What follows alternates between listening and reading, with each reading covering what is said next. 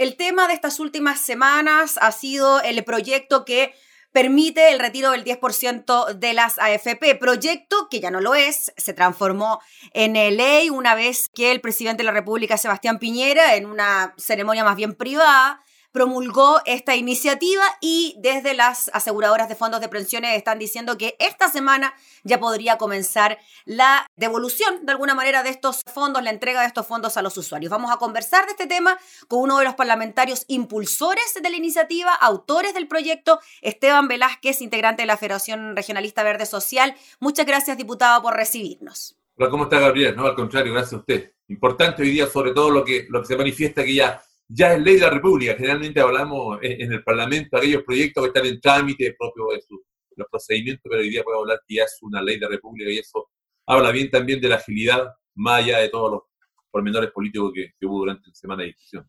Oiga, quedémonos un poquito en eso, diputado. Usted junto a los parlamentarios de la Federación Regionalista Verde Social presentaron esta iniciativa y quizás en un primer momento no había tanto consenso ni siquiera por parte de la oposición en respaldar este proyecto. ¿Cuánto pesó la ciudadanía, diputado Velázquez, a la hora de que finalmente esto se lograra aprobar? A mí me parece que justamente el mérito que ha tenido este proyecto y que como Federación Regionalista, que no solo Gabriel el nombre regionalista hemos tenido varios partidos en los últimos 20, 30 años en la democracia chilena, pero este partido, esta federación regionalista eminentemente regionalista. Vivimos en la región y desarrollamos política en las regiones, porque ocurre que muchos parlamentarios se declaran de regiones, pero su vida en el área metropolitana, sin menoscabar nada, ahí ocurre casi toda la política nacional.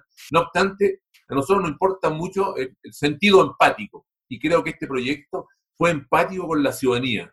Y usted lo decía bien, el partido de manera tímida el apoyo incluso dentro de la oposición, que hoy día a lo mejor no cabe mencionar al sector que en algún momento uno le dice, mira, te invitamos a, a firmar este proyecto, vamos, mira, por ahora pasamos, estamos en otra, vamos por la reforma. Bueno, y nuestro más convencimiento era que sí era posible, y, y claro, la ciudadanía tuvo mucho que ver al respecto, no porque el proyecto adquirió una popularidad porque sí, sino porque se entendía que este iba a ser un instrumento ante situaciones de crisis económica como las que había que conocer ahí en el barrio, en la población, en la villa, en el centro, en la comuna eh, de mayor ingreso y la menos ingresos. Todos estaban con alguna complicación y una fórmula, entendiendo que el gobierno tenía su postura y que parecía que ya era imposible llegar a un acuerdo mayor cuando decía, esto es lo último que tenemos, este es el último esfuerzo, muy duro el gobierno, el ministro de Hacienda Briones, por lo tanto dijimos, este puede ser una buena alternativa. Y después, claro, adquirió el respaldo ciudadano que hoy día lo ha transformado en ley. Y esperaba, diputado Velázquez, el respaldo bien contundente que tuvo ya en la última votación en la Cámara de Diputados por parte de Chile Vamos.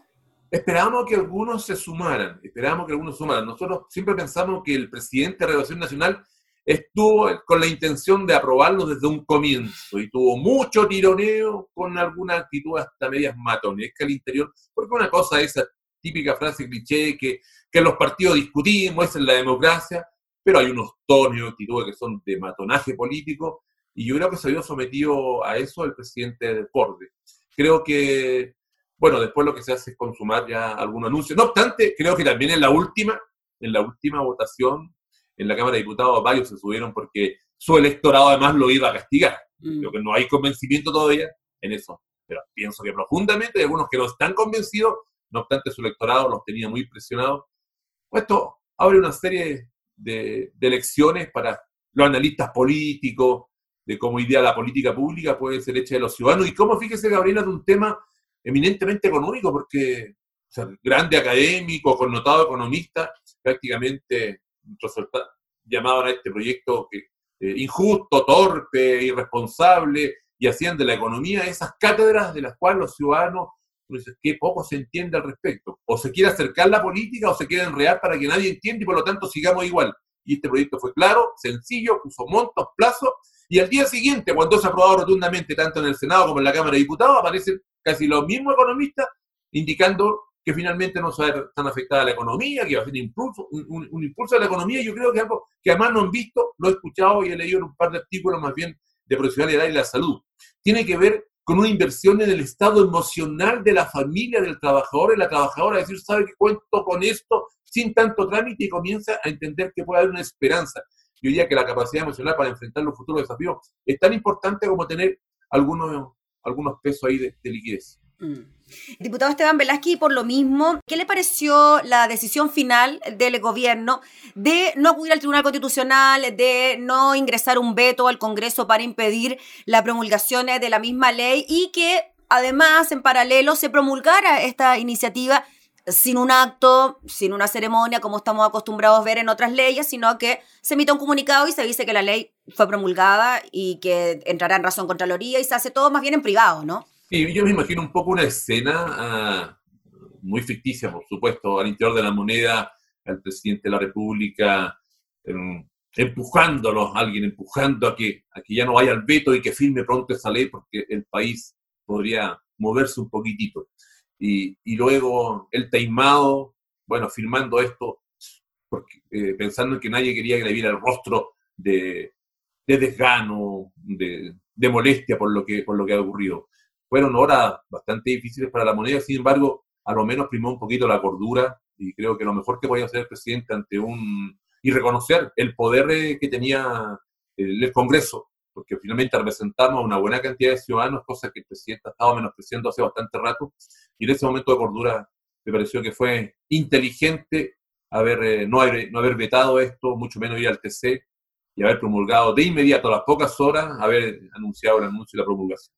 Diputado, bueno, finalmente ya las AFP se han manifestado al respecto, la Superintendencia de Pensiones también, se dice que están trabajando a toda máquina para finalmente implementar cuanto antes esta ley. Y se habla, diputado Velázquez, de que a partir del día jueves se podrá iniciar el trámite para que los afiliados puedan retirar sus fondos de la AFP. Entiendo que podrá ser a través de las páginas web de las aseguradoras de fondos de pensiones. Aún así, hemos visto cómo hay filas de personas en las afueras de la AFP intentando solicitar su clave, ¿ah? la clave de acceso para saber, en un primer lugar, cuánta plata tienen ahorrada y después saber cuáles son los trámites a seguir. ¿Qué le parece que se haya agilizado de alguna manera esta mm, acción por parte de las aseguradoras? Sí, creo que a pesar de la información, que no ha sido toda la que se hubiese querido, pero sean dos, dos conceptos, creo yo uno, por un lado, la desesperación de, la familia, y por eso esta fila la desesperación con todos los riesgos que implica esta cantidad de personas aglomeradas en unas cuantas cuadras. Es la desesperación de no tener hoy día los recursos necesarios para enfrentar lo que no querían entender algunos economistas, la crisis económica, el pasar hambre, si la gente dice que más del 60% lo quiere para comprar alimentos y otros tanto para pagar algunos servicios básicos, cerca del 80%. Y lo otro es la desconfianza en el sistema de la FP por un lado desesperación y por, el otro, por otro lado desconfianza, así tenga la máxima autoridad de la situación de, de, AFP y diga, esto es ley, lo vamos a respetar, no hay credibilidad respecto a la AFP. Entonces, yo creo que la gente eh, está esperando que en la ventanilla se le diga, se le firme, se le muestre efectivamente cuándo, cómo ha llevado a esta cantidad de personas que se han acercado a las oficinas, no obstante, pudiendo hacer mucho estos trámites por internet, más allá que las páginas han colapsado, pero gran parte no se requiere que clave y también está por ahí figurando alguna información que, que desvía el foco de la atención. Pero es ley de la República y claramente a partir del día jueves, hay 10 días ya, el momento en que comienza a hacer retiro, la gente o el anuncio del porcentaje que desea retirar, hay 10 días y no más, 10 días hábiles para el retiro. Mm. Sí, y entiendo también, diputado Velázquez, que las personas que tengan, por ejemplo, menos de un millón de pesos ahorrado en la AFP podrán recibir el pago en una sola cuota, que era lo que se temía, ¿no? De que las personas quizás que tuvieran bien poquito ahorrado recibieran esto en dos cuotas y que a la larga no tuviera mucha injerencia en la economía familiar. Y ahí caemos la desconfianza de que cuando hay algún anuncio de ese tipo, claro, el afiliado dice, a ver, parece que me quieren hacer trampa, ¿cómo me van a dar esto que tengo tan poquito en dos, tres cuotas? No sé. Efectivamente, que mm. tiene menos de un millón de pesos, pues en una sola cuota eh, Hay cuestiones que son muy lógicas, muy obvias, pero es el nivel de desconfianza y de desesperación que en este momento creo que causa más bien angustia a, los ciudadanos que, que la cercanía de ir a retirar lo que le corresponde. Diputado Esteban Velázquez, ¿usted cree que con esta aprobación contundente en el Congreso de una reforma constitucional como esta, ¿Se puede abrir el paso para una reforma más contundente a las pensiones? Sabemos que la iniciativa está en el Senado, que se han eh, presentado una serie de indicaciones al respecto, que todavía no hay un consenso mayoritario frente a esta propuesta del Ejecutivo. ¿Cómo ve usted eso, el tema de las pensiones en general en Chile? Yo creo que se va a mantener un clima de desconfianza. Para algunos o gran parte de la ciudadanía no queremos ya continuar con el concepto de AFP que, se refunde el sistema de seguridad social que hoy día no, no tenemos en nuestro país. Y por otro lado, me parece que se va a centrar la discusión en este aporte nuevo del 6% por parte del empleador, en donde creemos que debe ir en gran medida, si no todo ese porcentaje, más bien a un fondo solidario, concepto que aterra a muchos. Entonces, claro, siempre sale el argumento, oye, si hacemos una encuesta, probable, lo más probable es que cada trabajador quiera que a su cuenta vaya la mayor cantidad. Claro, pero eh, un gobierno y un Estado también está dedicado a educar, a formar. Si no somos capaces, Gabriela, de, construir un Estado con el concepto solidaridad, preocuparse por lo otro, cosa que no ha ocurrido hoy día en la crisis pandémica, todos llamaban a preocuparse del vecino, eh, autoprotegernos, pero también eh, proteger al resto. Pero si han sido educados para un, un protégete como pueda, un individualismo, una competencia por medio. Lo mismo hoy día, capitalización individual en la AFP, lo mismo en la ISAPE, no hace mucho en la educación.